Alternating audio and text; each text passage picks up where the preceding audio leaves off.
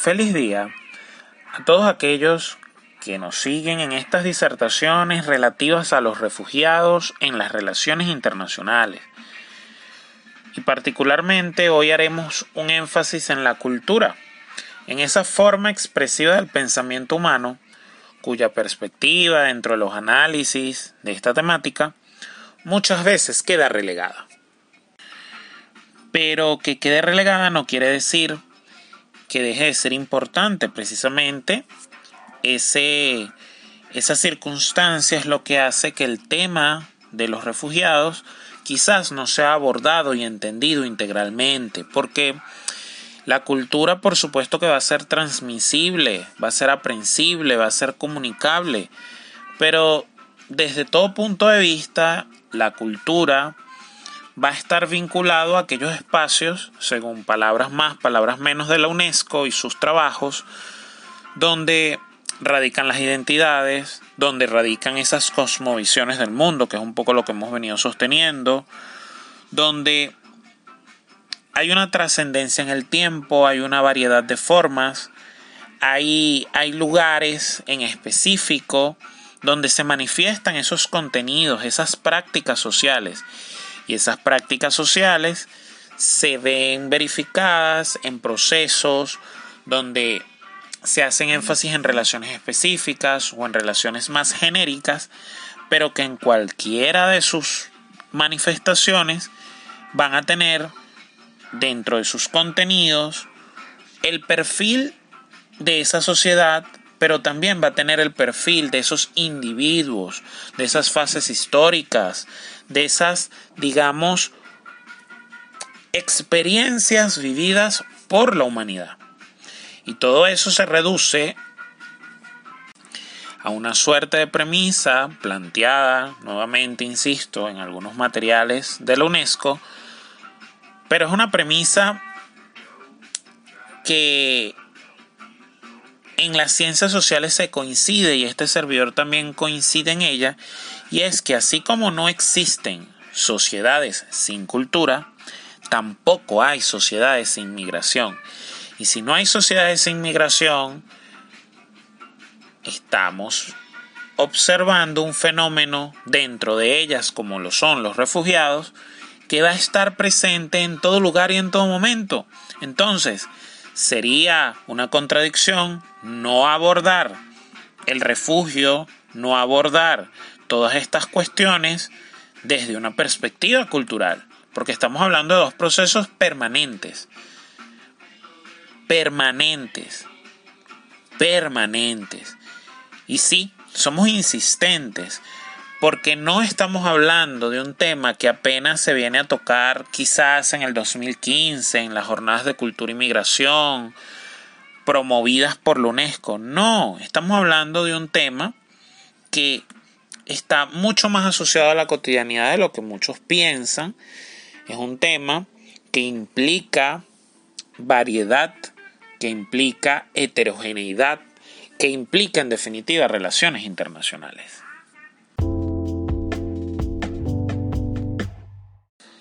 Ahora bien, lejos de entrar en al menos 500 definiciones que han hecho los antropólogos relacionados con, con, la cultura y sus manifestaciones, nosotros queremos hacer acá una concepción del tema de la otredad, porque esa, digamos, puede ser una segunda premisa, así como ninguna sociedad deja de tener cultura, ningún ser humano aporta cultura, porque eso no tiene nada que ver con el tener o no conocimientos, debemos abandonar esas nociones clásicas, abandonar esas nociones iniciales que enfocaban el tema cultural en determinado espacio geográfico o no. Independientemente de eso, la otredad es una permanente, una constante, una reiterada noción que va a poner en efervescencia a las culturas en específico. Entonces, por supuesto que cuando se habla de cultura en este tema vamos a encontrar nociones de interculturalidad, nociones de multiculturalidad, nociones de pluriculturalidad. Y en todas ellas estamos viendo manifestaciones particularizadas de los procesos culturales, porque cuando hablamos de que exista multiculturalidad y pluriculturalidad, en otros términos estamos hablando de la afirmación de la presencia de diferentes nociones culturales, poco más, poco menos lo que se tiende a decir muy asociado a las religiones, muy asociado a lo que los internacionalistas llaman ese choque de civilizaciones. Pero acá veámoslo de la manera más amplia, siempre en la vida van a existir diferentes culturas. Entonces, no necesariamente el hecho de hablar de un refugiado, estamos hablando de una cultura diferenciada. No necesariamente es así, porque, por ejemplo, los grandes números eh, que se dieron en cuanto a emigrantes laborales en el siglo XIX, que se trasladaron de una zona a otra de Europa, y eran distancias bastante cortas y estaban dentro de un mismo entorno ético-cultural, si lo, si lo vemos en, su sentido más amplio y que esto va, va referenciado por, por Sassen en algunos de sus trabajos, todos estos, todos estos personajes igual recibieron una noción de distinción porque eran otros. Entonces, ven que el tema cultural no, no, no es trascendental o quizás no es el único elemento, el, tema religioso, el tema de, de, una costumbre en particular, sino que es más profundo y tiene que ver con esa otredad. Porque ese ejemplo que les coloco, ese ejemplo que les señalo, de todas formas generaba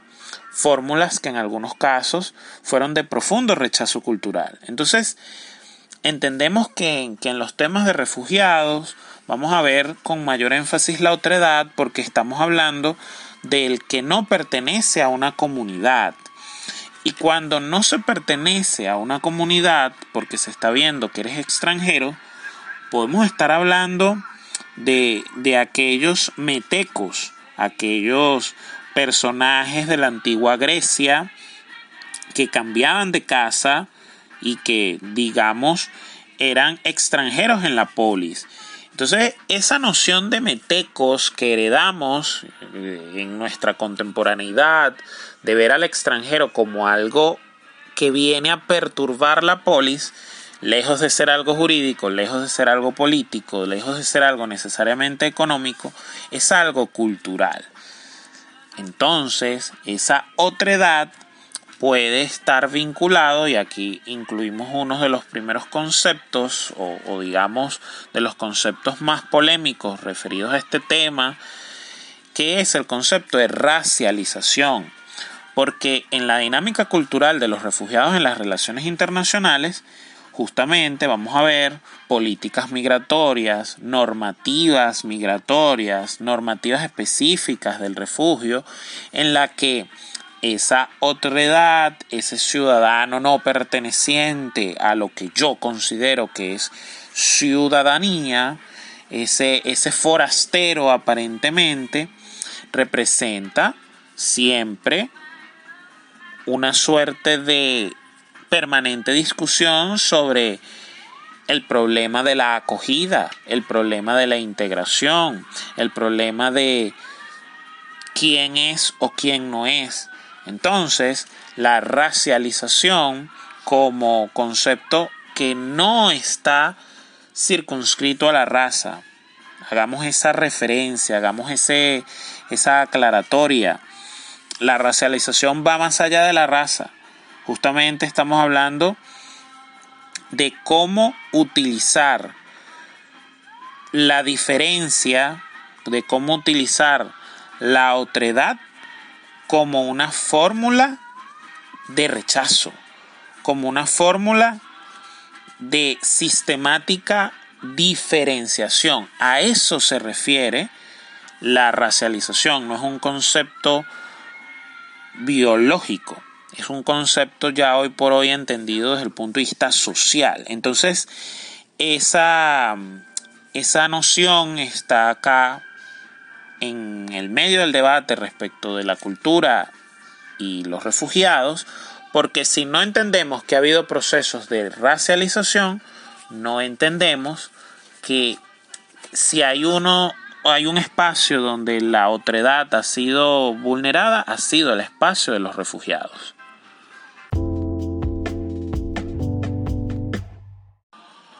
Pero a ver, hasta este punto ustedes se dirán, se preguntarán, comentarán, ¿por qué se da esa racialización? ¿Por qué estamos haciendo tanto énfasis allí? Y es sencillo, el multiculturalismo, el pluriculturalismo, son nociones así rimbombantes como a lo largo de su palabra, que durante muchos años fueron negadas dentro de la dinámica del entendimiento de la realidad internacional, fueron vistas como algo lesivo, como algo que atentaba a, a, aquellos valores centrales, como, como algo que iba en contra de, de, de las diferentes construcciones nacionales que aparentemente eran homogéneas, que aparentemente reconocían una diversidad que no rompiera con su carácter unitario. Y resulta que, digamos, esto es una suerte de mala propaganda, porque se ha entendido con el desarrollo y la interdisciplinariedad que no estamos hablando de romper la unidad, porque digamos, los escoceses y los galos pertenecen a la Gran Bretaña. Los catalanes, los vascos, ciertamente podrán tener posiciones un poco más beligerantes o disruptivas. Tenemos a los flamencos en Bélgica, tenemos minorías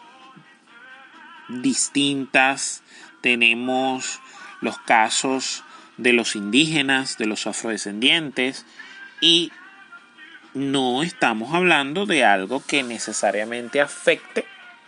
a la unidad nacional de donde se encuentran esos grupos.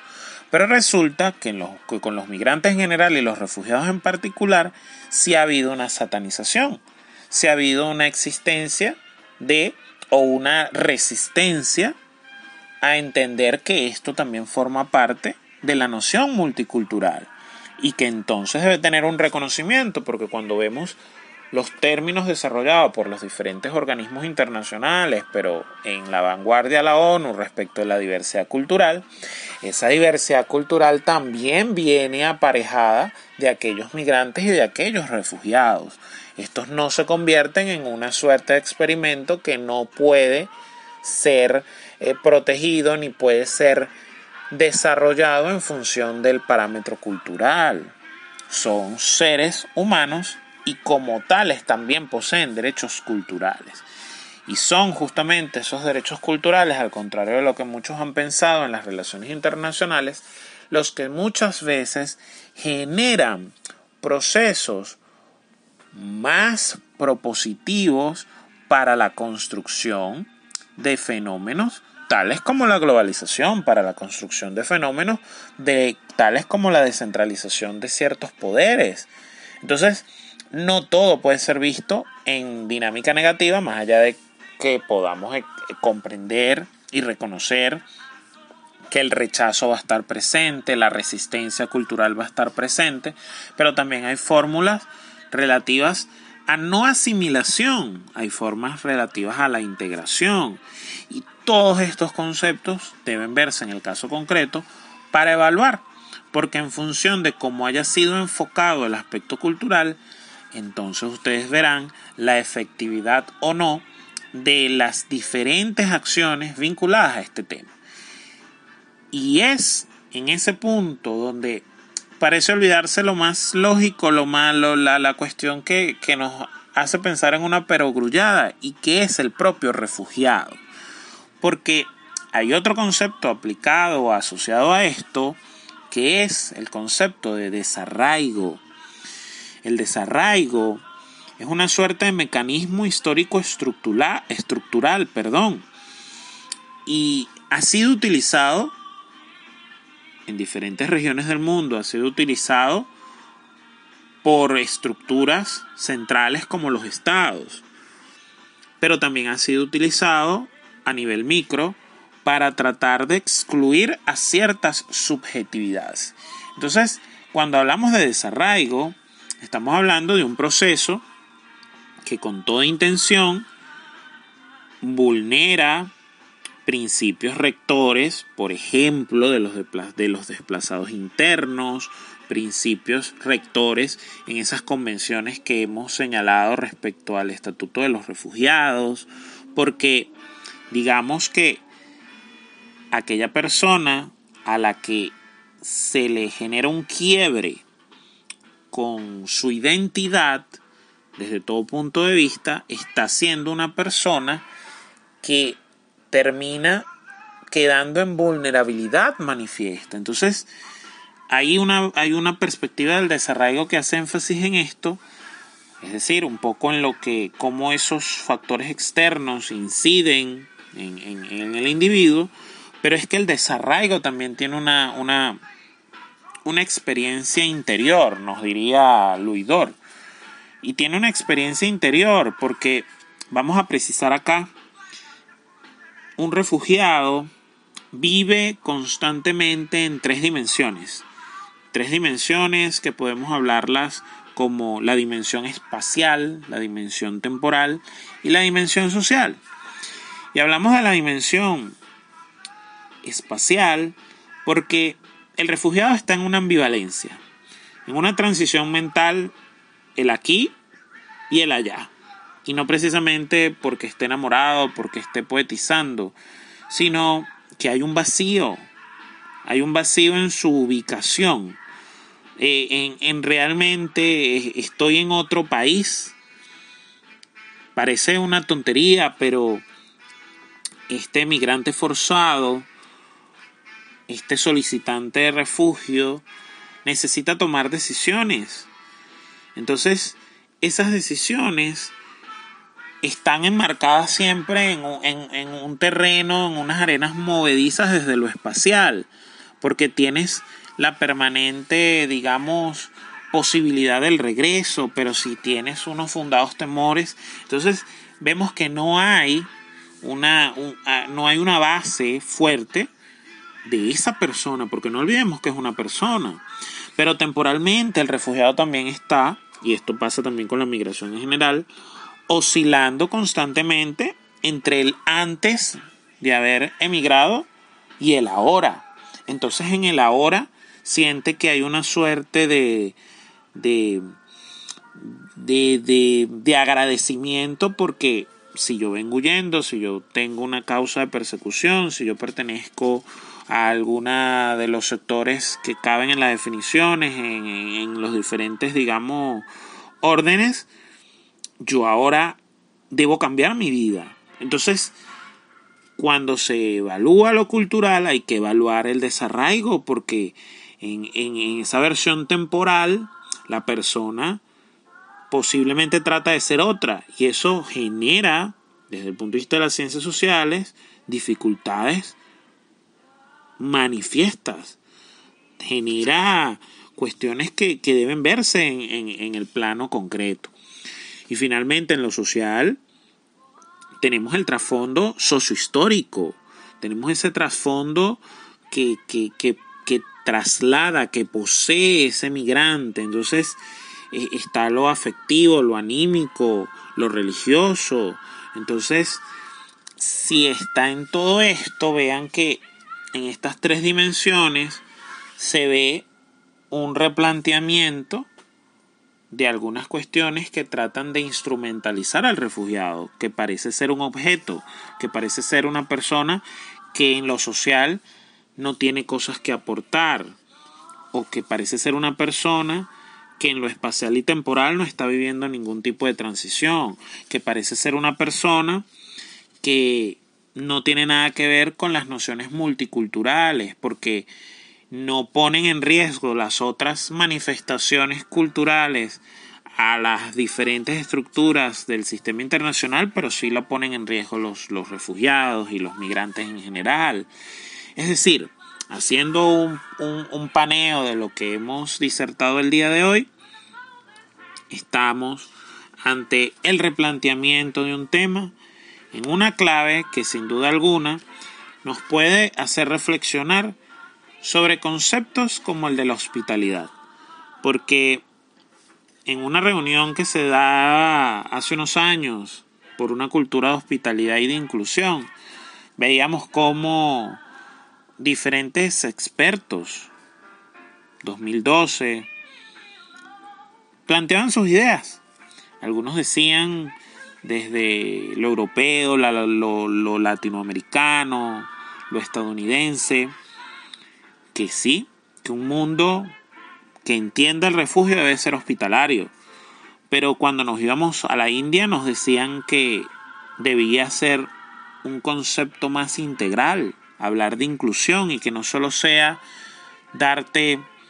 una suerte de paso, de, de hotelería, pero nos íbamos a África y nos iban a hablar de, de nociones un poco más profundas desde el punto de vista de, de la práctica constante por acoger al otro. Entonces, culturalmente hablando, estamos hablando de un tema poderosísimo, un tema que no escapa de complejidad, pero que es un tema que en clave internacional amerita nuestra reflexión.